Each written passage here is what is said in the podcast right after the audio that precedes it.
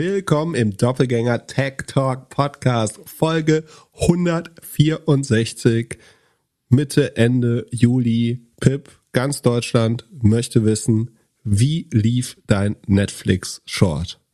Als, als wenn man das nicht wüsste. Bist du also auch einer dieser äh, vielen äh, Nutzer, die mich vielleicht zu Recht mit Häme überziehen, äh, weil das mal nicht geklappt hat. K äh, kurze Vorschau auf die Sendung. Ich, ich werde beweisen, dass ich nicht nur dreimal falsch lag, sondern auch stur bin zudem noch. Äh, trotzdem möchte ich voranstellen, dass sozusagen, um Geld an der Börse zu machen, muss man entweder nur langfristig breit gestreut investieren oder in 52 Prozent der Fälle von 100 richtig liegen, nicht in jedem einzelnen. Aber ähm, um, umso spannender ist es, sich gleich die Earnings anzuschauen. Ansonsten finde ich es auch äh, legitim, wenn irgendwelche anonymen Twitter-Nutzer sich daran abarbeiten wollen. Be my guest. Äh, ich bin emotional stabil genug im Moment, um das aus, auszuhalten, wenn ich mal falsch liege. Noch besser finde ich sogar, wenn Leute mir erklären, warum ich falsch liege. Ähm, das hätte nämlich, dann könnten nämlich tatsächlich viele andere Nutzer und ich was davon lernen. Ähm, das war bisher noch nicht der Fall, aber da können wir gleich noch drauf eingehen, wie wir das genauer sehen. Gibt's was anderes, was dir Freude bereitet hat äh, diese Woche? Du scheinst die Strafe für deine Häme ja schon äh, zu erleiden. äh, da wollen, wollen wir aus Appetitsgründen nicht drauf eingehen. Nö, aber alles, alles gut. Also fairerweise möchte ich noch sagen, also es, es gab einen Beteiligten am Podcast, der höflicherweise aus Untertänigkeit angeboten hat, die Stelle mit meiner schlechten Netflix-Prediction äh, rauszuschneiden. Und wir haben uns einstimmig zu dritt dagegen äh, entschlossen. Es wäre ein einfaches gewesen, das rauszuschneiden und schlauer zu klingen im Nachhinein. Aber das ist nicht wie dieser Podcast nicht wie dieser Podcast gemacht wird. Ähm, deswegen ist natürlich, also wir haben am Dienstag um 14 Uhr oder so schon, glaube ich, äh, aufgenommen. Das heißt, es gab ausreichend Zeit, das nach den Earnings noch zu editieren, aber wir haben uns einstimmig dagegen entschlossen. Ja, meine größte Überraschung der Woche war, dass ich One Medical noch nie gehört habe. Vor allem nicht, weil wir ja über Teladoc schon das eine oder andere Mal gesprochen haben. Ich glaube, wir haben auch in einer der ersten Folgen schon mal über One Medical gesprochen, äh, unter dem Thema moderne Poliklinik. Ich weiß nicht, ob wir die, die Brand erwähnt haben, aber das Thema hatten, hatten wir schon mal. Da sprechen wir heute auch nochmal drüber. Das ist die neueste Amazon-Akquisition. Und wir reden natürlich über die Snap Earnings, über die Tesla Earnings, über die Netflix Earnings. Ähm, ein, zwei Fragen, ein, zwei News und dann habt ihr euer Wochenende und euren Urlaub auch wieder für, für euch. Und was ist jetzt bei Snap schiefgelaufen? Du warst dir so sicher, aus der Vergangenheit wissen Doppelgängerhörer, dass du ab und zu kurz vor den Earnings gegen Netflix wettest. Du hast es auch ein paar Mal nicht gemacht, weil du dir nicht so sicher warst. Jetzt warst du dir sicher. Was hast du übersehen? Du hast gerade Snap gesagt, meinst du bei Netflix natürlich. Äh, das macht aber gar nichts. Was, also ich hatte ja gedacht, dass Netflix bis zu dreieinhalb Millionen Nutzer verlieren könnte. Zwei waren prognostiziert. Jetzt haben sie nur ein, rund eine Million verloren. Das ist weniger als erwartet und insofern eine positive Überraschung. Ähm, kein Wunder, dass der Kurs darauf positiv reagiert hat. Er war dann after hours, also in den inoffiziellen Handelsstunden, wenn die Börse schon geschlossen ist, aber manche Provider noch Handel erlauben, 11% im Plus äh, aufgrund der guten scheinbar guten Ergebnisse. Dann kam die Häme und am nächsten Morgen na, kurz nach der Öffnung war Netflix zwischenzeitlich sogar wieder im Minus. Das heißt, dann, es gab auf jeden Fall einen Zeitpunkt, wo man mit dem Trade hätte Geld verdienen können. Äh, Habe ich aber nicht, weil die Position noch offen ist, weil ich schon glaube, dass die Netflix-Zahlen nicht so gut sind und eher denke, ich habe mich da um Quartal geirrt vielleicht. Es handelt sich hierbei nicht um Anlageberatung. Keine spezifischen Kauf- und Anlageempfehlungen. Keine Anlageberatung, keine Rechtsberatung, keine Steuerberatung und auch keine Aufforderung zum Kauf oder Verkauf von Wertpapieren. Die Verantwortung für solche Trades liegt bei euch. Philipp und Philipp haften nicht für eure Verluste. Philipp und Philipp und Philipp können die Risikodisposition der HörerInnen nicht einschätzen. Ihr entscheidet selber, was ihr kauft und tragt dafür auch die Verantwortung. Alles könnt ihr auch nochmal unter doppelgänger.io slash Disclaimer nachlesen. Zusammengefasst, das kann man auch alles im Doppelgänger-Sheet gut nachverfolgen. Ich gehe da mal rein. Es sind noch 220,67 Members und also bezahlende Nutzer verblieben. Das ist auch eine Steigerung gegenüber dem Vorjahr um 5,5 Prozent. Gegenüber dem Vorquartal ist es eben äh, schon eine Million weniger Nutzer. Ich glaube, es ist schon sinnvoll, mal auf die Qualität äh, der Nutzer einzugehen. Äh, es ist nämlich so, dass die Nutzer, die man gewonnen hat, waren eine Million Nutzer in APEC, das ist Asia Pacific, ähm, Australien und so weiter. Die haben ungefähr die Hälfte des APU, also des Average, Average Revenue per Users von, ich sag jetzt mal, westlichen Nutzern. Während die zwei Millionen Nutzer, die verloren wurden, äh, um dann auf netto eine Million Verlust zu kommen. Also plus eine Million in APEC. Ich sage jetzt mal günstiger Nutzer, halber Preis des APUs oder halber APU von westlichen Nutzern. In USA und EMEA, also Europa, äh, Middle East, Nordafrika, hat man zwei Millionen verloren von den wertvollen Nutzern. Von daher gibt es da schon noch eine qualitative Änderung, äh, die man, glaube ich, betrachten muss. Und das sieht man dann unter anderem im Revenue, weil da würde ich jetzt sagen, hat Netflix relativ klar gepiekt wahrscheinlich. Also man konnte das den Umsatz nochmal steigern um 1,3 Prozent minimal gegenüber dem Vorquartal. Gegenüber dem Vorjahr sind sogar 8,6 Prozent. Ein Großteil davon kommt aus der Preiserhöhung, was man im APU, also dem Durchschnittsumsatz pro Nutzer, ganz gut sehen kann ähm, dass da die Preise erhöht worden sind und dass das gut durchgereicht werden konnte. Aber die Prognose fürs nächste Quartal sagt jetzt nach 7,97 Milliarden noch 7,83 Milliarden, also und das ist weniger als im zweiten und im ersten Quartal, wenn sie nur das schaffen und nicht deutlich outperformen. Und dann hätten wir dieses Quartal Peak Netflix gesehen. Also wenn sie ihre eigene Prognose jetzt nicht deutlich outperformen, dann haben sie nämlich negatives Wachstum, vielleicht mit etwas Glück Nullwachstum Vielleicht schaffen sie es auch nochmal positiv zu überraschen. Ich glaube, das Umfeld dafür ist denkbar schwer, aber ich finde die Zahlen jetzt nicht bombastisch gut. Und was man schon auch sagen muss, ist, dass der die operativen Ausgaben steigen halt. Ich meine, die haben sie ein bisschen den Griff bekommen. Also die steigen nur noch in 15 Prozent. Das ist für Netflix aber auch schon relativ viel. Während der Umsatz aber eben um 8 Prozent und immer weniger steigt äh, jetzt in Zukunft. Das heißt, Netflix muss schon auch irgendwie sein Kostenproblem äh, in den Griff bekommen. Und man muss sagen, bei dieser operativen Marge von immerhin 20 Prozent, die sie haben, die ist übrigens deutlich schlechter. Letztes Jahr waren es noch 25 Prozent operative Marge.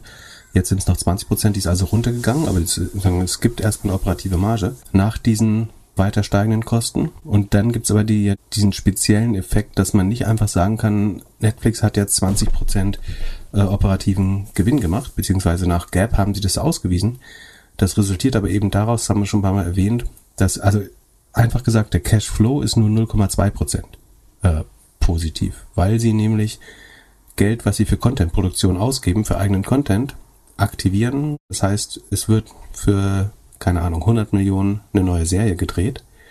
Und dann sagen sie, wir hatten jetzt operative Kosten von 100 Millionen. Das ist aber ein Content Investment und damit haben wir ein Content Asset geschaffen und deswegen ist das nicht als Ergebnis wirksam, weil ich einfach nur sozusagen Ausgaben gegen Erstellung eines Content Assets äh, buche und damit kein, keine, äh, habe ich zwar eine Cashflow-Wirkung, weil das Geld ist natürlich weg, aber ich habe keine Ergebniswirkung, weil sagen, nach der Gap-Ergebnisrechnung habe ich damit Cash in ein langlebiges Asset verwandelt, nämlich Content. Und Netflix hat inzwischen 32 Milliarden dieser Content Assets aufgebaut. Und dann du musst als Netflix-Nutzer jetzt daran glauben, dass sie die langfristig so monetarisieren können, dass sie das auch wert sind. Also ansonsten ist dieser Gewinn eben, diese 20 Prozent auch ein Scheingewinn. Aber wenn du meinst, du bist einfach ein Quartal zu früh gewesen, wie? Wenn sie das nächste, ihre eigenen Prognosen fürs nächste Quartal nicht deutlich schlagen. Im Moment, ihre eigene Prognose ist, dass sie zwei Prozent schrumpfen nächstes Quartal. Dann wäre das jetzt das Peak-Quartal gewesen, was Umsatz angeht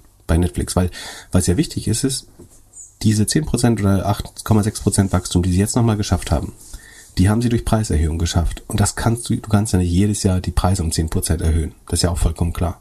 Ähm, gerade dort, wo man noch Nutzer gewinnt, in Asien, ist der Durchschnittsumsatz pro Nutzer sogar gesunken. Das heißt, man geht in noch ärmere Länder oder senkt die Preise noch weiter.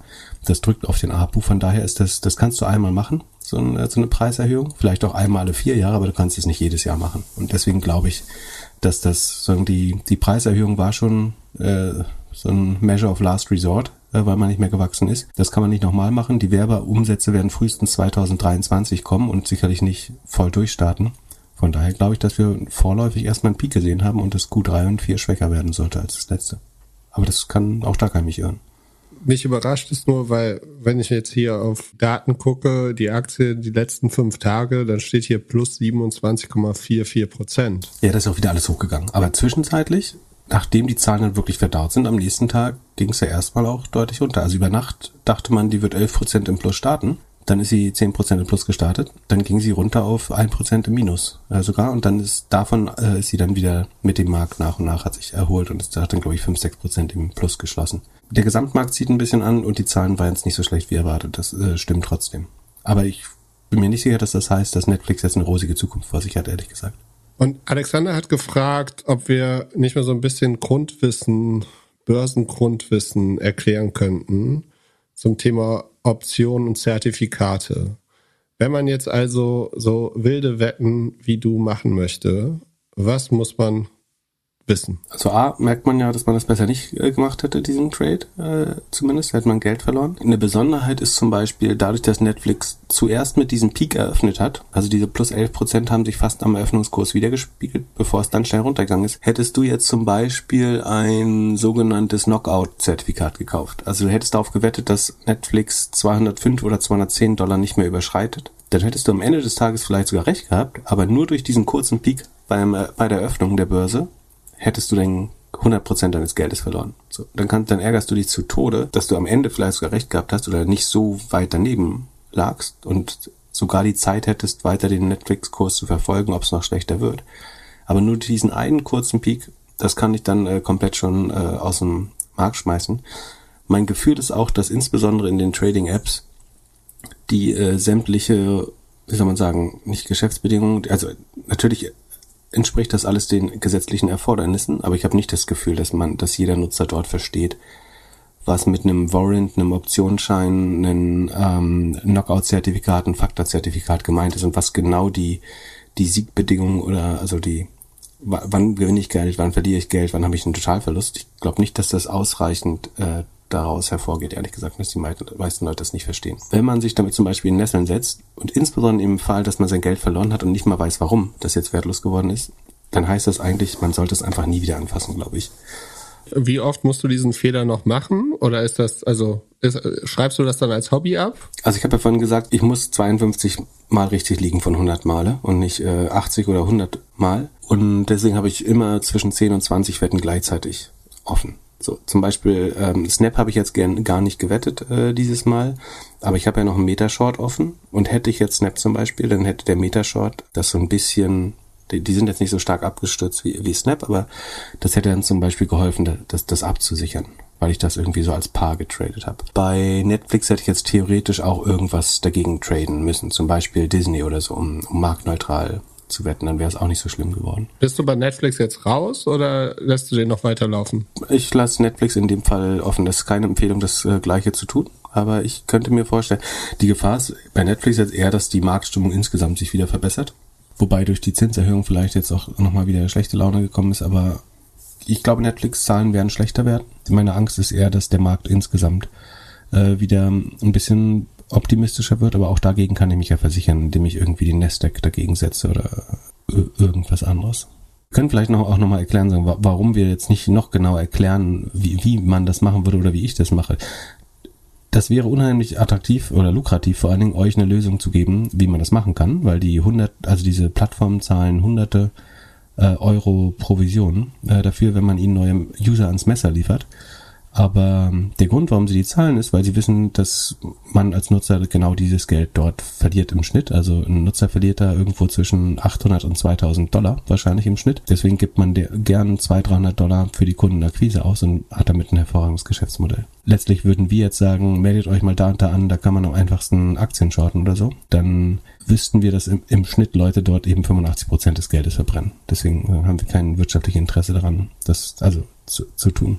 Ich habe es noch nie gemacht. Ich werde es auch nie tun. Ist, ist auch schlauer, glaube ich. Also ich würde auch noch nicht abschließend sagen, ob ich damit Geld ver, ver ich glaube, ich bin noch im Minus, sogar durch die, sagen wir, die frühen Tesla Shorts, wo ich relativ viel Geld verloren habe. Deswegen kann ich es abschließend noch gar nicht äh, beurteilen. Und ich, ich lerne definitiv noch dazu. Gibt's da so eine Tabelle? Ich habe zum Beispiel auch wieder den Fehler gemacht, bei Netflix mehr als ein Zehntel sozusagen des Kapitals, was mir zur Verfügung steht. Ich war mir mal wieder so sicher, dass ich eigentlich eine Regel, die ich mir selber gesetzt habe, äh, gebrochen habe. Und das muss jetzt auch erstmal wieder verdauen und mir einbläuen, dass ich das nicht wieder mache. Moment, 10% von allem oder 10% von deinem... Nein, nein, von dem Spiel. 10% von 1% ist das, um, um genau zu sein. Also es ist weniger als 1%, was überhaupt an so einem Trades teilnimmt bei, bei mir. Und von diesen 1% habe ich mir eigentlich die Regel gegeben, dass ich nicht mehr als 10% in eine Position setze. Dann lass über Tesla sprechen. Da hast du ja auch schon das eine oder andere Mal geschortet und Geld verloren. Mittlerweile schaust du, glaube ich, von der Seite Elon Musk ist jeden Tag eigentlich in der Presse, hauptsächlich wegen Twitter oder irgendwelchen Urlaubs- oder anderen Privatgeschichten. Die Aktie, schaue mir auch wieder die letzten fünf Tage an, plus 13 Prozent. Also scheint alles zu laufen bei Tesla oder nicht? Hat äh, okay funktioniert. Konnte mich noch nicht überwinden, äh, Tesla in unserer Sheet aufzunehmen. Versuche mich noch dagegen zu weigern. Mal sehen, äh, wie lange noch. D die Zahlen waren jetzt nicht schlecht, sondern man war auch überrascht. Man wusste, dass es ein relativ schweres Quartal wird durch Supply Chain Probleme, ähm, das Ramp-up der verschiedenen Fabriken, erhöhte Kosten in, in, in vielen Bereichen.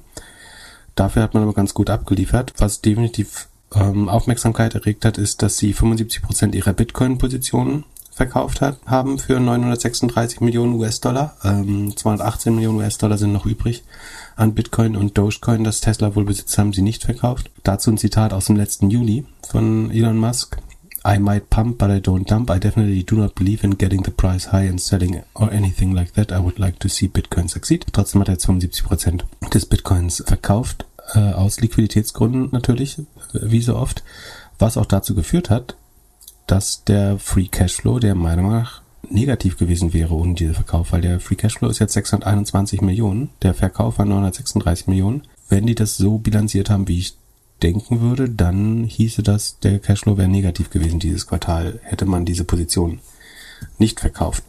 Ansonsten, man hat 2,26 Milliarden äh, Net Income Profit gemacht nach 3,3 Milliarden im Vorquartal, also ist ein bisschen äh, runtergegangen schon.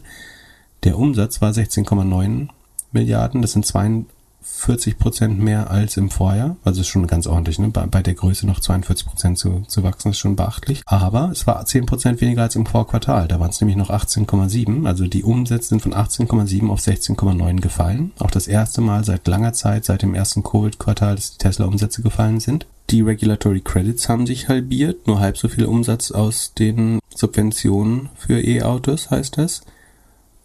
Was ich Tesla zugute halten würde, ist, dass sie ihre Kosten sehr gut im Griff haben.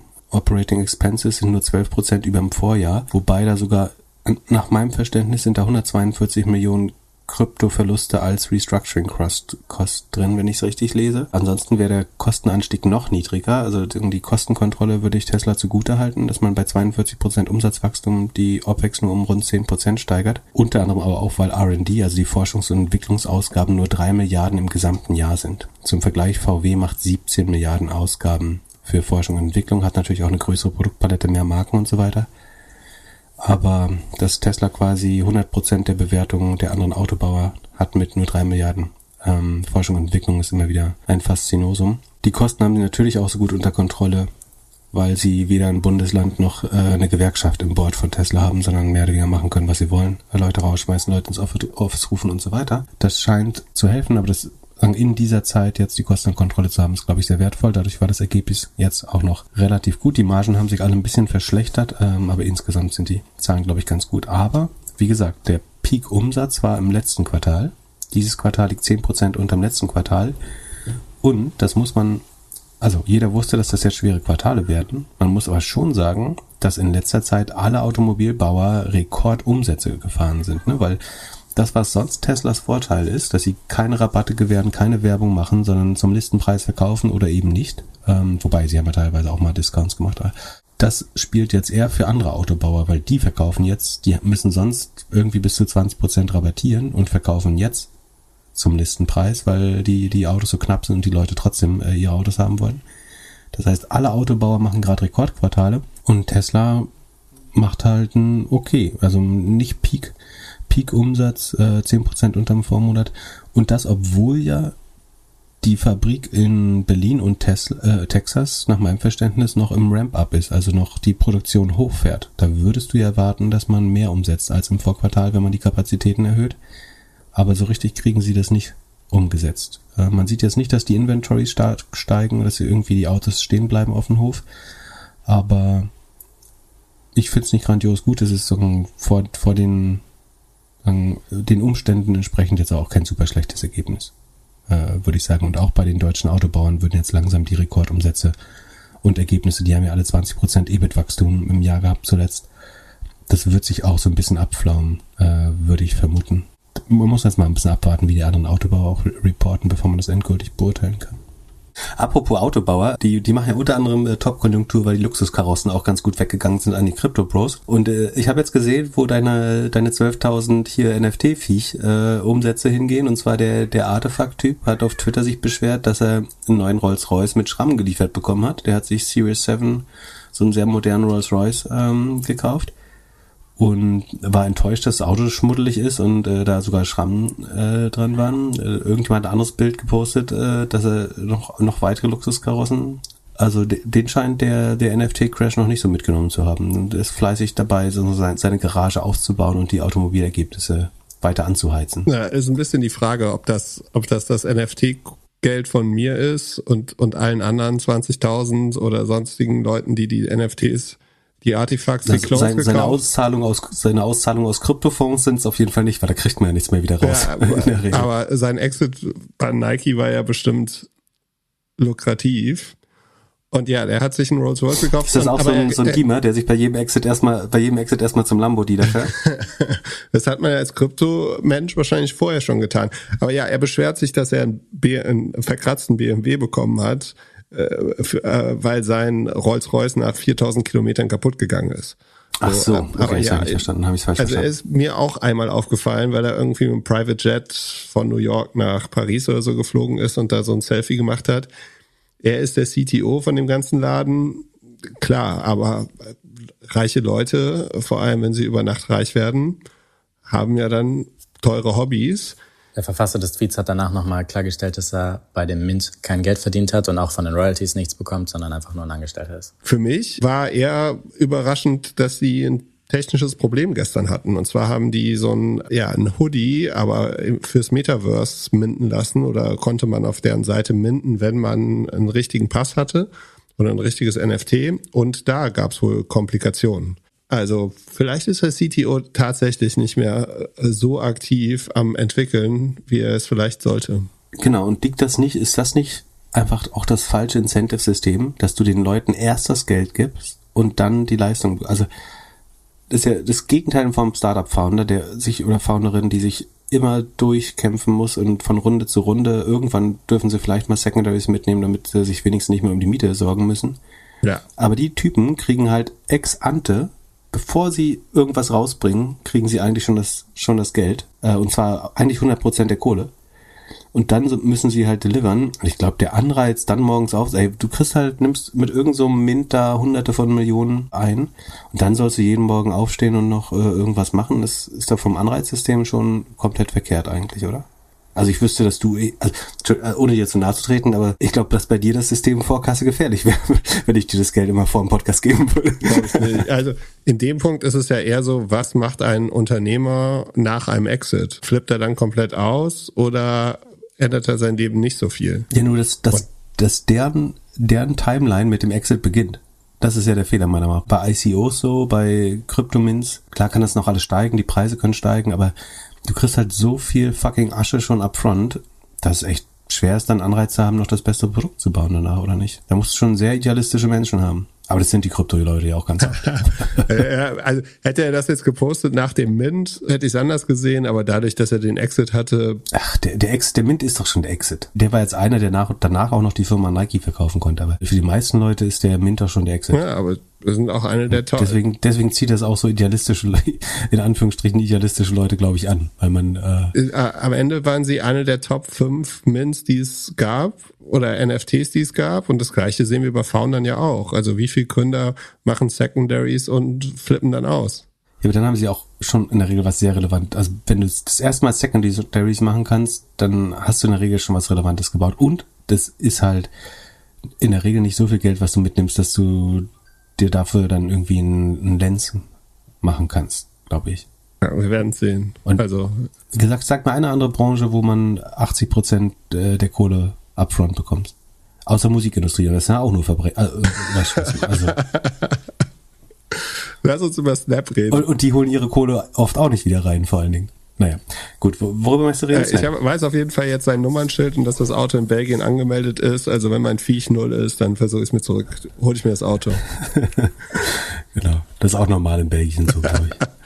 Lass uns über Snap reden. Die haben Earnings gemacht, die waren die ersten, die gezeigt haben, ob der Werbemarkt zusammengebrochen ist. Ich sehe, du hast ohne Aktien wird schwer gehört heute. Nee, tatsächlich Äh, nicht. Nee? Ah, sehr gut. Dann, äh, aber da habe ich genau das gesagt. Siehst du? Da hast du das gesagt? Ja, super. Ja, habe ich nicht mitbekommen. Ja, aber ist vollkommen richtig. Das ist der erste, das erste Werbenetzwerk, das reportet und deswegen gucken alle ganz genau hin. Und egal mit wem man spricht, aktuell scheint der Werbemarkt querbeet schwierig zu sein. Vor allem auch, wenn es irgendwie ein bisschen mehr auf Branding geht. Und Snap hat gelitten und ist minus 25 Prozent runter. Du hast dir bestimmt die Zahlen angeschaut. Sieht es so schlimm aus, wie es ist? Ich mache mir zunächst jetzt erstmal Sorgen um Lollipop, aber da du ja ein Ultra-Asset-Light-Modell bist, geht's dir weiterhin gut. Du sitzt nicht auf äh, irgendwie 4 Milliarden OPEX. Nee, äh, da gebe ich dir nächste Woche ein Update. Äh, da gibt's ganz gute Nachrichten. Wenn du in dieser Krise ein Werbenetzwerk baust, ist auf jeden Fall eine gute Story für später. Ja. Es wird dann so eine Story wie äh, in der großen Werbekrise 2022 wurde Lollipop der größte Podcast-Vermarkter der Welt äh, geboren. Dann kann das Narrativ, dass in der Krise die guten Firmen äh, entstehen, schön weiterleben. Wie gesagt, du hast noch bis heute Abend Zeit, das Termsheet zu unterzeichnen. das Termsheet. Ich fahre jetzt gleich aus dem Urlaub äh, zurück. Ich habe keine Zeit dafür. Und im Zug gibt's kein WLAN. So, also der Snap-Umsatz lag über dem Q1 erstmal. Das ist schon mal positiv. Er lag auch 13% über dem Vorjahr. Ich glaube, man hatte so mit 15 gerechnet. 13 ist noch mal ein bisschen schlechter. Der Markt war insgesamt eher enttäuscht. Also die Aktie ist über 25% eingebrochen erstmal nach der Börse. Gestört hat sicherlich der Outlook. Also äh, Evan Spiegel hat gesagt, er fühlt sich überhaupt nicht in der Lage, das nächste Quartal zu predikten, weil die, oder einen Forecast zu liefern, weil die, der Werbemarkt wirklich krass volatil ist gerade. Es sieht, Fandest du das schlau? Mein Learning äh, ist, wenn man einen schlechten Forecast macht, geht die Aktie runter. Wenn man den Forecast verfehlt, geht die Aktie runter. Aber wenn man seine Hausaufgaben gar nicht macht, dann wird es doch noch schlimmer. na, äh, zum Kontext gehört, was Snap letztes Quartal gemacht hat. Da haben sie einen Forecast gemacht und mussten sie einen Monat später einkassieren. Das ist auf jeden Fall nicht gut. Wenn du 30 Tage später einen Forecast äh, ver vollkommen verändern musst, das hilft nicht dabei, Vertrauen aufzubauen. Das ist halt super wichtig. Dann eher zu sagen, es ist, also er hat ja was gesagt. ne? Er hat gesagt, es fällt uns schwer, das zu, vorauszusagen, aber es sieht flattisch gegenüber dem Vorjahr aus. Also er rechnet, damit dass man Nullwachstum plus minus paar Prozent gegenüber dem Vorjahr hat. Es könnte also auch unter das Vorjahr gehen, es könnte knapp über dem Vorjahr liegen, aber das Q3 wird jetzt nicht Bombe, das heißt, es wird vielleicht auch bei 1,1 Milliarden wieder liegen. Dann wäre es flat zum Vorquartal, flat zum Vorjahr. Das wäre jetzt gar nicht so übel, glaube ich, im derzeitigen Umfeld.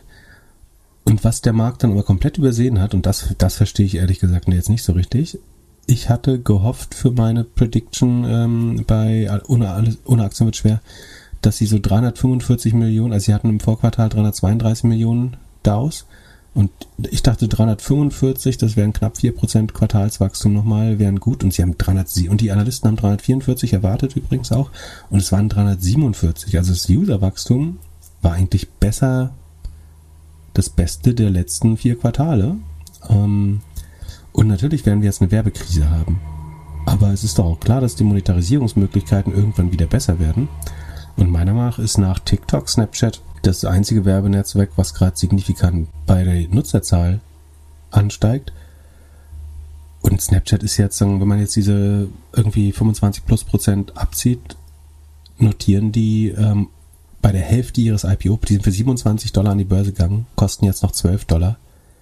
Ähm, also Hälfte des IPO-Preises, weniger als viermal Revenue. Man muss sagen, Snapchat ist noch sehr, sehr unprofitabel, aber ich finde es schon krass. Äh, sie starten auch ein Share-Buyback-Programm. Das soll so ein bisschen signalisieren, dass sie sich selbst für günstig halten. Da bin ich dabei. Ob das jetzt die beste Verwendung des Cash gerade ist, sie haben noch zwei Milliarden oder so. Also sie haben jetzt schon noch Kohle. Aber ähm, ich würde das Cash vielleicht eher zusammenhalten im Zweifel. Ähm, aber es soll Sie geben 500 Millionen aus, ne? ja, der Cashflow ist nicht ganz so schlecht. Der Free Cashflow ist auf Jahressicht ist er noch positiv zum Beispiel, auch der Operating Cashflow und Free Cashflow. Aus, auf Quartalssicht, ähm, aber das zweite Quartal ist immer relativ schlecht, äh, wenn ich es richtig sehe, ähm, ist so bei minus 10 Prozent und bei rund minus zwischen 100 und 150 Milliarden, Millionen minus. Das heißt, man würde mit dem Geld zwei, drei Jahre easy noch auskommen. Weiß jetzt nicht, ob ich das in Share Buybacks stecken würde. Aber ganz falsch ist es auch nicht, weil natürlich ist es günstig. Irgendwie dreieinhalb Mal Revenue für ein Werbenetzwerk, was das schnellste Userwachstum hat. Natürlich sind die Nutzer jetzt gerade nichts wert, aber der Werbemarkt wird ja, also wenn irgendwas sicher ist, dann der Werbemarkt zurückkommen wird. Und der wird dahin gehen, wo die Nutzer und das Engagement ist. Und das beweist Snapchat ja, dass sie das weiter haben. Äh, also im Gegenteil, sie wachsen sogar ähm, richtig dynamisch, finde ich. Schneller als im Vorquartal, schneller als im Quartal davor und davor. Vier, viereinhalb Prozent Quartalsnutzerwachstum. Im Vorjahr hatten sie 293 Millionen Nutzer, jetzt haben wir 247, das müssten 16, 17 Prozent sein. Ich finde das von Nutzerzahlen extrem gute Zahlen. Deswegen würde ich jetzt vermuten, dass sie heute, wir sind jetzt erst um eins, die Börse macht um halb vier auf. Ich würde vermuten, dass sie nicht bei minus 25 Prozent schließen, sondern minus 12, 15 Prozent. Also ein Abschlag wird schon geben, weil finanziell sind die Zahlen schon sehr schlecht vom Umsatz her. Aber das Userwachstum stimmt mich jetzt total ähm, positiv. Und dann die andere Sache, die ich komisch finde, ist, dass Meta nicht viel negativer, also Pinterest, Meta und so weiter müssten eigentlich auch viel stärker negativ reagieren. Ähm, deswegen freue ich mich, wie mein Meta-Short nächste Woche aussehen wird. Und nächste Woche kommen die großen Tech-Zahlen, die GAFAM-Zahlen alle. Ja, kurzfristig hat Meta doch minus 5 reagiert. Genau, das ist nicht genug meiner Meinung nach. Also beim, das kommt wieder darauf an, wie sie beim User-Wachstum da rumpimmeln, aber ich glaube, dass der Umsatz äh, fallen könnte bei Meta. Sekunde, müssen wir mal gucken. Ja, die sind um 6% gewachsen, die fallen auf jeden Fall. Die, also wenn Meta nicht fällt, dann weiß ich auch nicht mehr. Also der Umsatz wird fallen, glaube ich, im Vergleich zum Vorjahr.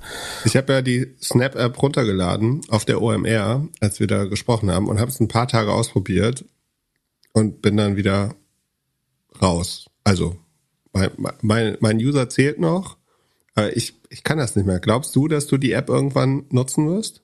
Ich glaube nicht, dass ich sie nutzen würde. Ich kann aber 100% verstehen, warum die Generation, also eine Generation jünger und zwei Generationen jünger als wir, die, äh, die, die, die nutzt.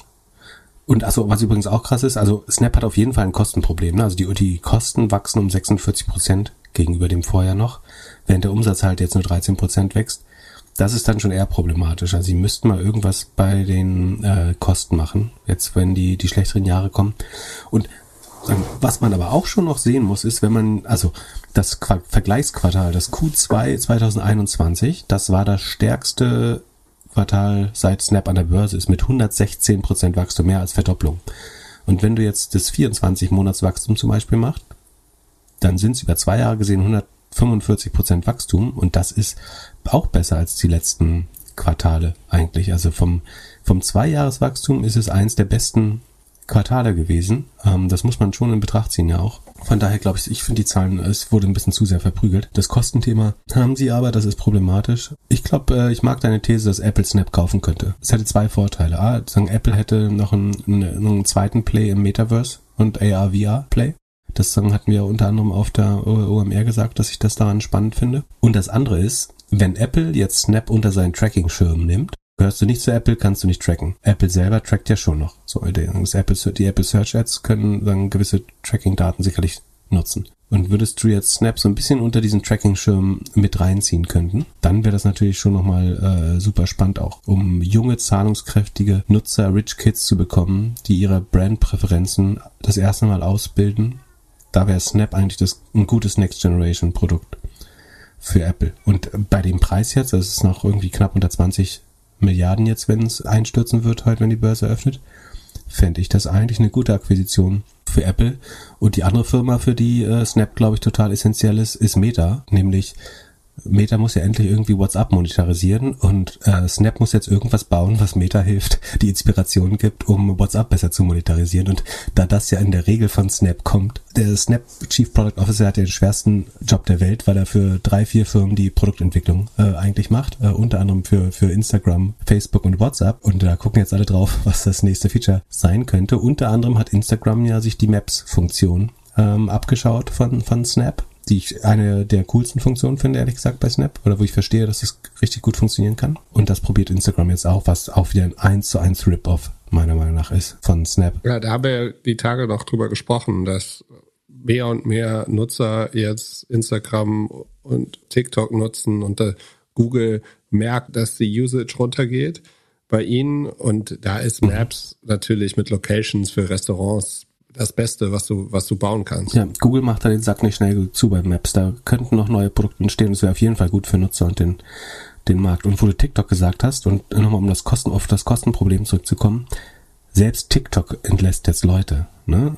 Also ähm, und die wachsen ja wie Unkraut, äh, auch beim Umsatz, äh, verdreifachen sich irgendwo letztes Jahr oder verdoppeln, ich weiß nicht mehr genau was war. Und selbst die sparen den Kosten ein, also da muss Snap irgendwas machen, befürchte ich. Theoretisch haben sie noch genug äh, Geld, ein Großteil des operativen Verlusts wird aus Aktien bezahlt. Der Cashflow sieht nicht so nicht so übel aus. Aber man weiß halt aber auch, dass der Werbemarkt wieder anziehen wird. Und solange die, die, die Nutzer wachsen, werden sie auch der Erste sein, der wieder wie Phoenix aus der Asche aussteigt, na, wenn der Werbemarkt anzieht. Aber dann wird das doch sein, glaube ich. was Snap jetzt in, den, in diesem Quartal macht. Also 25 Prozent der Leute raus, Kosten senken, Weg zur Profitabilität, Braut hübsch machen. Genau, also sie müssen Sales und Marketing können sie, glaube ich, was sparen. Da muss das Produkt kann da für sich selbst, selbst ich glaube, äh, General und Admin macht keinen Sinn, dass da äh, über 50 Prozent Wachstum in den Kosten ist äh, und R&D auch fast 50 Prozent. Nee, das, ich, ich glaube, das muss gerade nicht sein. Das ist auch nicht zeitgemäß, wenn man nicht mehr so schnell wächst, so viel Geld auszugeben. Ja, und neben TikTok hat auch Google announced, dass sie jetzt eine Hiring Pause machen. Trifft das alle oder hauptsächlich vielleicht YouTube und so, wo die Werbebudgets weniger werden? Ähm, ich nehme an, das ist vor allen Dingen im Ad-Sales, aber auch R&D. Äh, es klingt relativ generalistisch. Also als kleiner hier Primer für nächste Woche, da kommen ja die Google-Zahlen. Ich glaube, YouTube wird äh, richtig schlecht auch aussehen. Also Google wird ein einigermaßen schlechtes Search-Business und ein richtig schlechtes YouTube-Business, glaube ich, haben. Äh, unterm Vorquartal, würde ich denken. Ähm, dann kann maximal die Google Cloud sie noch ein bisschen retten. Also ich glaube, dass die anderen, die Kurse der anderen Netzwerke noch nicht stark genug angepasst worden sind. Also gerade wenn du auf Pinterest, die jetzt durch den Elliott-Deal natürlich hochgeflogen sind, äh, auf, auf Pinterest, Meta und auch Google schaust, würde ich da mit schlechteren Ergebnissen rechnen. Wobei Snap natürlich immer so eine, ich würde mal sagen, experimentelle Ausgabe ist, die man auch zuerst cuttet. Ne? Also der Kanal, den du zuerst snaps, im Zweifel, was du am schlechtesten messen kannst und auch was du zuerst cuttest. Vielleicht sinken die anderen auch nicht ganz so sehr, aber ich würde vermuten, dass sie noch ein bisschen runterkommen nach deren, äh, nach ihren eigenen Earnings. Dann ein bisschen E-Commerce News. YouTube und Shopify kooperieren.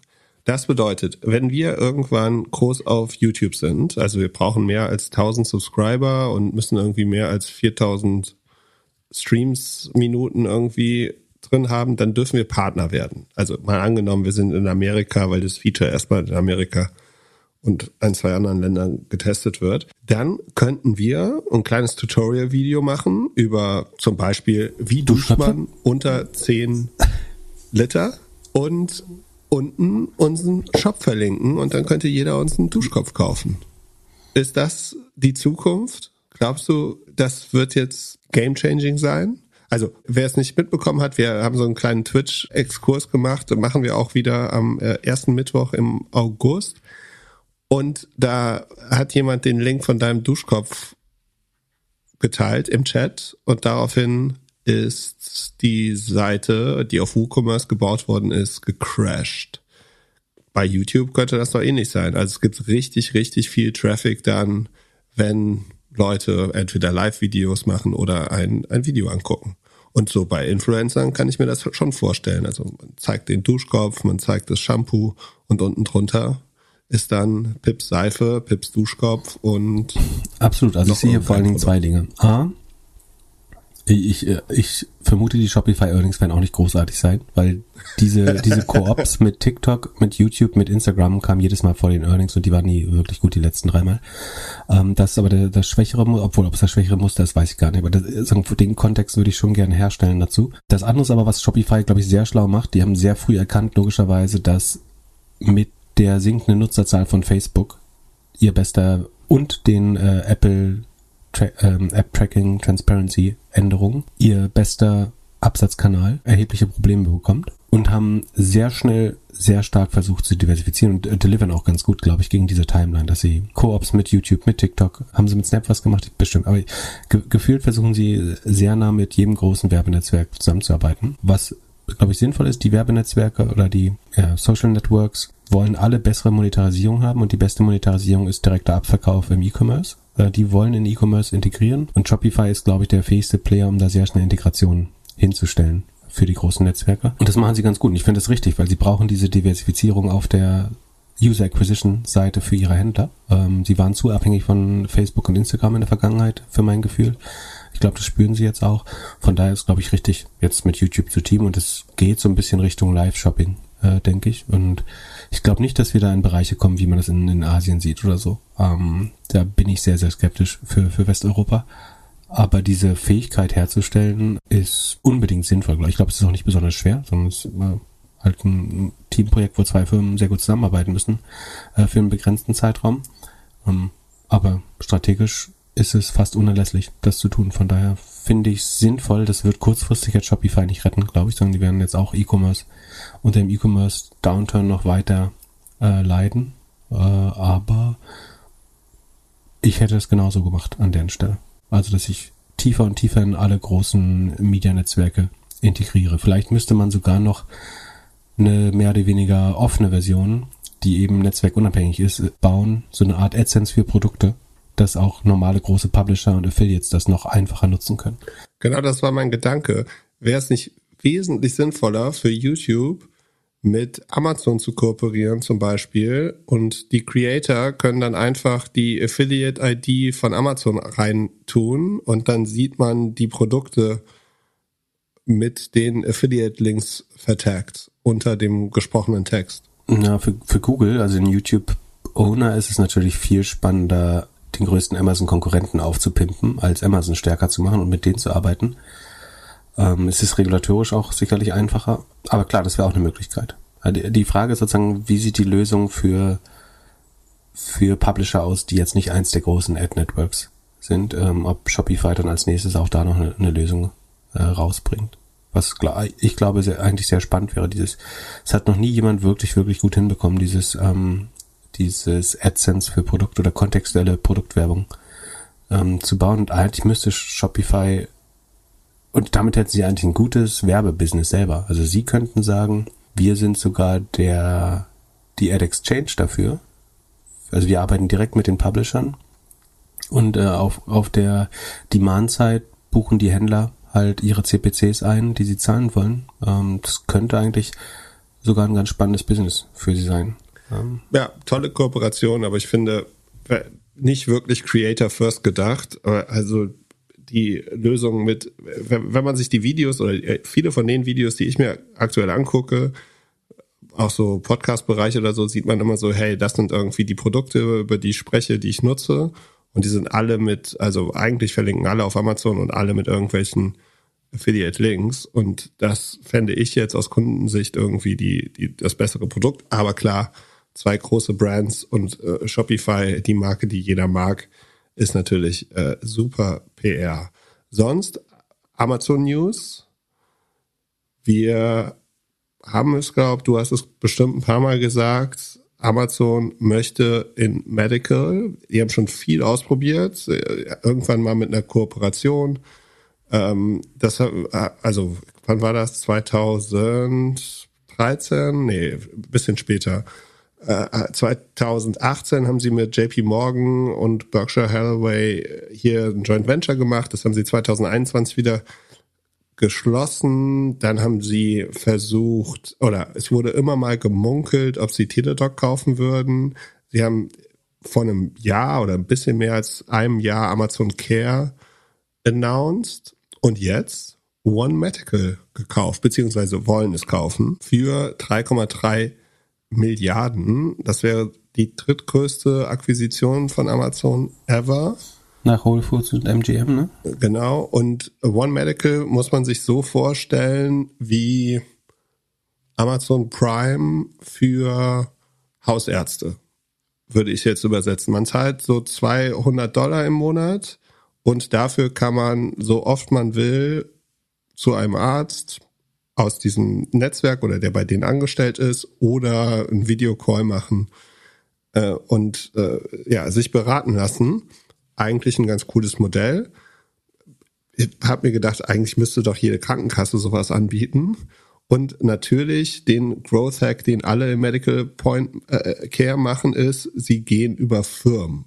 Nicht nur, also wenn man auf die Seite geht, kann man selbst Abonnent werden oder man kann das Abo jemandem schenken kann mir gut vorstellen, dass man das äh, den Großeltern oder Eltern mal schenkt. Äh, aber sie gehen auch zu Firmen und da haben sie dann sogar auch eine Studie rausgebracht. Also es ist dann als Benefit so äh, für Mitarbeiter in Amerika vor allem interessant, weil ja Medical immer sehr, sehr teuer ist. Und sie geben auch eine Studie raus oder haben dann das gemacht, dass halt die Firmen auch richtig Geld sparen würden. Und das macht das Ganze natürlich nochmal interessant. Genau. Also die Aktie ist um 66 Prozent nach oben geschnellt. Was diesen 4 Milliarden Kaufpreis entspricht, ne? Genau. Und weil man, weil man weiß, dass Jeff Bezos oder Andrew Jesse seine Rechnung auch bezahlt, äh, muss man da keinen Abschlag machen wie bei Tes äh, Tesla und äh, bei eBay und Twitter. Ja, äh, das ist das eine, weil natürlich compliance-mäßig könnte sein, dass da noch was passiert, aber eher nicht. Und Die Gefahr ist, dass Dina Khan das nicht durchwinkt. Das ist die Restgefahr, dass die FTC nicht erlaubt, dass Amazon das macht. Aber, ja. ja. Und die Jungs haben 2020 im Januar IPO gemacht. Eigentlich das perfekte IPO-Fenster für, für so ein Business, weil die sind dann im Corona richtig nach oben geschnallt. Da war die Aktie irgendwann bei 59 Dollar, äh, Februar 2021.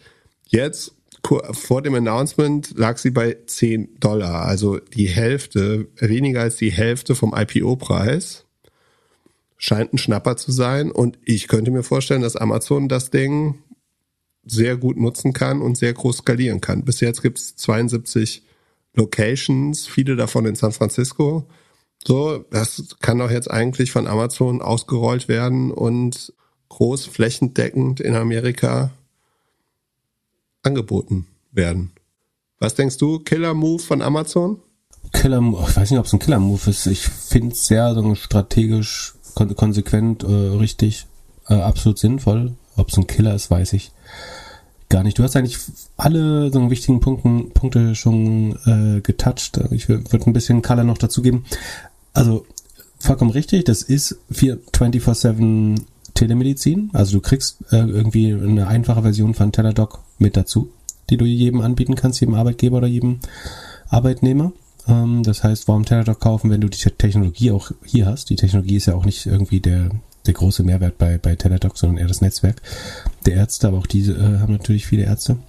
Sie haben ein Netzwerk von Ärzten, sie haben aber so eigene Polikliniken, würde ich das nennen. ne? Also sie haben so eigene Standorte, wo du halt besonders schnell durchkommst. Sie sagen, das macht das medizinische System eben more accessible und eine einzigartige Customer Experience. Ich finde deinen Take schon besser als alles, was ich von irgendwie Financial Times und Analysten gelesen habe, ehrlich gesagt, weil das klang alles so ein bisschen wie Wrong Answers Only, bitte. Wenn man den, den Bullshit mal cuttet, ist es ja so, dass das vor allen Dingen Zeit beim Arbeitgeber spart. Also, was macht Medical One? Es schiebt Leute innerhalb von wenigen Stunden durch den Diagnose- äh, und Behandlungsprozess eventuell. Also es ist auch, und auch für den Patienten, Patientin ist es damit äh, besser. Also wenn dir in Deutschland das Knie wegknackst, dann bist du allein mit der Diagnose, selbst als Privatpatient, wahrscheinlich einen ganzen Tag oder acht Stunden beschäftigt. Ne? Du musst irgendwie zum Orthopäden oder Chirurgen, dann zum Radiologen, dann zurück zum, äh, dann kriegst du irgendwie, wenn du Glück hast, eine schnelle Diagnose, musst irgendwie später noch hin. Alle- Allein das äh, nervt schon, während du in so einer Poliklinik eigentlich innerhalb weniger Stunden äh, so deutlich weiterkommen kannst, weil du keine Wege dazwischen hast, keine Terminvereinbarung, sondern du wirst quasi durch so eine Art CRM äh, durchgepusht. Das macht schon mal viel effizienter und eben nicht nur für den, für den äh, man spricht natürlich immer von der Customer Experience, aber es ist natürlich vor allen Dingen für den Arbeitgeber, kriegst du deine Leute schneller wieder an die Arbeit auch. Äh, wenn wir ganz ehrlich sind, ist es doch so, dass du die ersten zwei Tage krank nimmst, einfach um eine Diagnose zu bekommen. Äh, auch, auch in Deutschland, im, insbesondere wenn du gesetzlich versichert bist. Ähm, und von daher ist das schon mal, äh, glaube ich, ein, ein spannender Mehrwert, über den man viel weniger redet, aber den ich für mega relevant halte, ehrlich gesagt. Und ich glaube, was Amazon eigentlich macht, ist, dass sie jetzt ein sehr gutes Gesundheitssystem für ihre eigenen zwei Millionen, fast zwei Millionen Angestellten schaffen. Das ist sozusagen der Testpool und das ist dann Gesundheitsversorgung müssen, möchten sie anbieten, weil das ein wichtiger Employer Benefit ist, um überhaupt Leute auch zu bekommen äh, als Arbeitskräfte. Das ist ein riesen Kostenfaktor für Amazon und natürlich wie jeder Kostenfaktor einer, wo sie sagen, wir machen da jetzt ein Profit Center draus. Ich denke, sie werden das früher, später dritten anbieten und wie du sagst, ähm, Medical One richtet sich schon an Firmenkunden, hat über 8000 Firmenkunden, arbeitet auch für Google, auch für Allbirds, auch für Airbnb, auch für die Nasdaq äh, oder deren Mitarbeiter. Ähm, und das ist, glaube ich, schon die perfekte Struktur, die Amazon früher später selbst gebaut hätte. Es senkt die Kosten bei Nicht- oder Falschbehandlung, äh, es senkt die Wartezeiten. Jede, jede Partei profitiert äh, davon. Das macht total Sinn. Ich denk, denke auch die, die Übernahme von PillPack, dieser Online-Pharmacy, äh, der Online-Apotheker, die Amazon übernommen hat, die hat ja nur eine Milliarde gekostet. Und wenn du jetzt überlegst, dass Amazon allein 200, äh, schon zwei Millionen, rund zwei Millionen Mitarbeiter hat, dann ist das letztlich auch nur das, was sie sowieso sparen würden, indem sie jetzt die, die Handelsmarge der Apotheke einsammeln und sagen, ich empfehle nochmal die, die gute Dirty Money Folge äh, Drug Short mit Valiant Philidor, wie da äh, auch Krankenkassen betrogen werden von Online-Apotheken äh, ev eventuell und von, von der Pharma-Mafia. Äh, von daher sich, sich selber, also eigentlich baut Amazon sich selbst ein 100% integriertes Gesundheitssystem, wo sie nicht mehr Mondpreise für Medikamente bezahlen, sondern letztlich den Angestellten geben, es gibt dieses Medikament, das hat den richtigen Wirkstoff ähm, und dafür zahlen wir aber nicht 400% äh, Grossmargin obendrauf. Von daher ist PillPack ein Geschenk eigentlich. Wenn du, wenn du zwei Millionen Mitarbeiter selber hast, dann finanzi refinanziert sich eine eigene Online-Apotheke wahrscheinlich sofort, wenn du sagst, ihr solltet vor vorzüglich äh, dort äh, einkaufen in Zukunft. Und eigentlich können das in den USA nur Amazon und Walmart machen, die so viel Angestellte haben. Das ist ja gar nicht so weit weg vom deutschen Betriebskrankenkassensystem eigentlich. Also was so eine Siemens BKK oder Mobil BKK, Bosch BKK macht. Ähm, nur, dass es halt 100%, integriert sind. Bei uns machen die Krankenkassen noch Verträge mit Apotheken und ähm, Apothekenketten und äh, Krankenhäusern und so weiter. Amazon treibt es halt ein Stück weiter und ist 100% integriert. Also ich würde einiges darauf setzen, dass sie als nächstes irgendeinem Private Equity Player eine Krankenhauskette abkaufen. Irgendwie Evergreen Health, LifePoint, Tenet Healthcare, UHS, ISS. Also weil das wäre der nächste Schritt, weil das der nächste große äh, Kostenfaktor, der irgendwann, ähm, das ist glaube ich nicht das, was man zuerst machen würde, aber das wäre der nächste logische Schritt, der kann vielleicht noch ein paar Jahre dauern. Ähm, aber letztlich sorgt Amazon dafür, dass das, was sie aus Wettbewerbsgründen anbieten müssen, nämlich eine Krankenversicherung als Empl Employer Benefit, dass sie das so günstig bauen können, wie es geht, indem sie es nämlich selber betreiben. Und damit es noch günstiger wird für die eigenen Angestellten, werden sie es natürlich anderen Arbeitgebern anbieten. Und am Ende kriegen sie die Gesundheitsversorgung für ihre eigenen Mitarbeiter wahrscheinlich sehr, sehr günstig dadurch oder umsonst, weil die mehr oder weniger die Überkapazitäten besetzen, wie bei AWS oder so. Also, äh, du hast gesagt, es ist ein Prime für Gesundheitssystem. Ich denke, das ist schon äh, dadurch das Abrechnungsmodell pro Monat äh, gar nicht so falsch. Man könnte auch sagen, es ist das AWS für Healthcare als Employee Benefit, was in den USA in der Regel der Arbeitgeber übernimmt. Bei uns ist es anders, ne? Da teilt man sich das hälftig, es sei man ist privat versichert. In den USA ist es halt so, dass entweder man privat versichert ist oder der Arbeitgeber äh, das trägt. Und dafür bauen sie sich jetzt ihr AWS, um die Kosten, ihre eigenen Kosten zu minimieren und noch gut Umsatz mit anderen Firmen zu, zu machen, glaube ich. Und die, die einzige Frage ist, ob Lina Khan das eben durchwirken wird, aber eigentlich ist die Firma zu klein, als dass sie es nicht machen sollte. Also schwer da. Ich glaube schon, dass das irgendwann problematisch werden kann, äh, wenn ich jetzt 20 Jahre vorausschaue. Aber das jetzt nicht durchzuwinken wird, glaube ich, relativ schwer. Aus Amazon-Sicht ist es aber, also vollkommen transparent und vorhersehbar, meiner Meinung nach. Das ist nur das alte Spiel, was sie schon immer machen, Kostenfaktoren zu Profit-Centern machen, Dritte mit einbeziehen. Ähm, und natürlich ist das die Gesundheit der Mitarbeiter ein riesen Kostenfaktor bei Amazon. Ja, ich kann mir gut vorstellen, dass das das Instagram von Amazon wird. Also, dass sie das Ding jetzt nehmen und dass das locker das 10 bis 100-fache wert ist. Ja, Pillpack und äh, finde ich, finde ich total sinnvoll. Überleg mal, du mehr oder weniger gestattetest es zwei Millionen Menschen, und die wachsen ja weiter, nur noch bei Pillpack zu bestellen.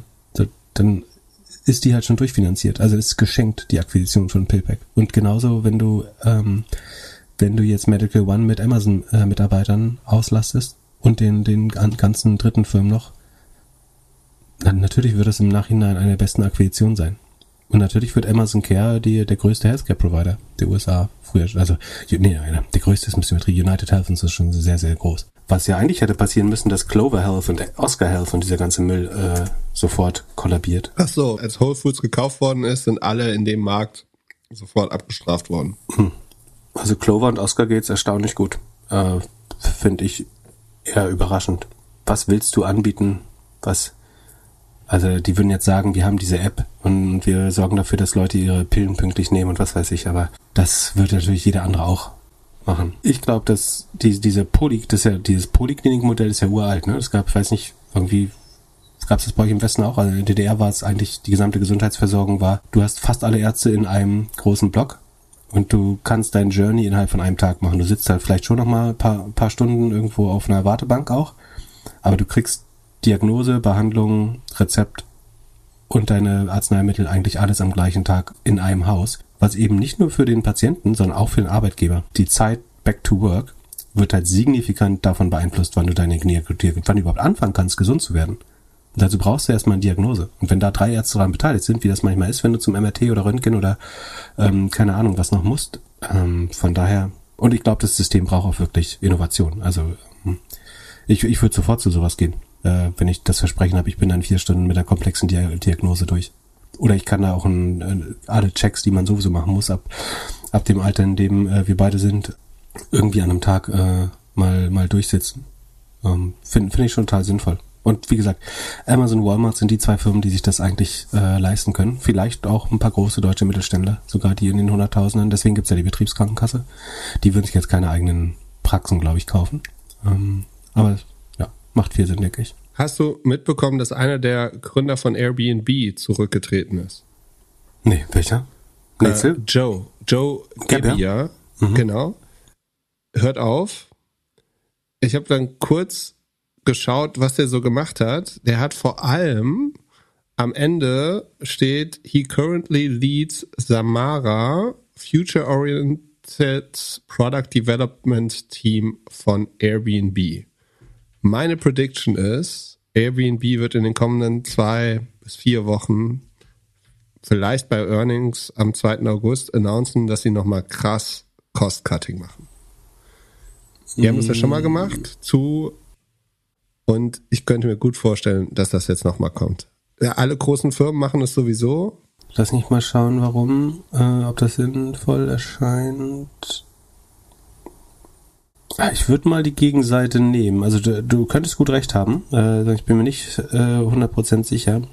Aber normalerweise ist es schon so, dass in Zeiten von Inflation, Rezession, kleinen Geldbeuteln du hast zwei positive Vorteile für die Ferienhausindustrie. Und ich rede jetzt nicht als Aufsichtsrat von Home to Go, sondern als Marktbeobachter, ne? sondern ich weiß auch nicht, wie sich das auf die einzelnen Aktien auswirken wird.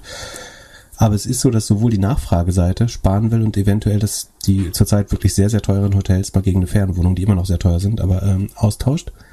Und das andere ist, dass auch mehr Leute tendenziell bereit sind, aus wirtschaftlicher Not ein Zimmer oder eine Ferienwohnung zur Verfügung zu stellen. Das heißt, du hast einen positiven Demand- und Supply-Effekt. Das hat, wenn man sich auf die, spät, auf die letzten Krisen anschaut und die ähm, börsennotierten Firmen, HomeAway zum Beispiel, zu denen Fevo direkt, Abritel äh, äh, und sowas gehört, hat sich das immer positiv ausgewirkt. Das heißt, ich würde jetzt kein Nachfrageproblem oder so bei Airbnb vermuten. Es kann natürlich trotzdem sein, dass die das opportunistisch für Cost-Cuttings nutzen. Ich glaube zum Beispiel, dass die ganzen Amazon-Seller, die haben natürlich ein E-Commerce-Problem, aber für die ist das natürlich goldene Zeiten, um einen Grund zu haben, zu erklären, warum sie nette Menschen sind und trotzdem, äh, also deren ganzes System basiert ja auf Synergieeffekte. Du, du musst Leute rausschmeißen, damit der, die, die Händler profitabler werden in dem Aggregatorenmodell. Und wenn du jetzt eine Zeit hast, wo du 20% Leute rauskicken kannst und niemand doof guckt dabei, ist das natürlich sogar willkommen. Und es kann natürlich sein, dass Airbnb ohne Not das jetzt macht ich glaube, die Not ist nicht da, aber vielleicht nutzen sie das Klima und sagen, ähm, sicherheitshalber, wir wissen nicht so ganz, äh, schmeißen wir ein paar Leute raus. Ich glaube, wirtschaftliche Not besteht dafür, aber ehrlich gesagt nicht. Es gibt noch eine letzte Firma, die Aufsehen erregt hat, und zwar ist Naga, die Naga Group, 30% eingebrochen diese Woche. Das ist so eine Trading-Firma aus dem Umkreis ähm, von Apeiron, dem äh, Family Office von Christian Angermeier und geht da den natürlichen Weg der Dinge. Da ist auch die Fusun Fintech, also die chinesische Fusun Bank, äh, mittelbar beteiligt.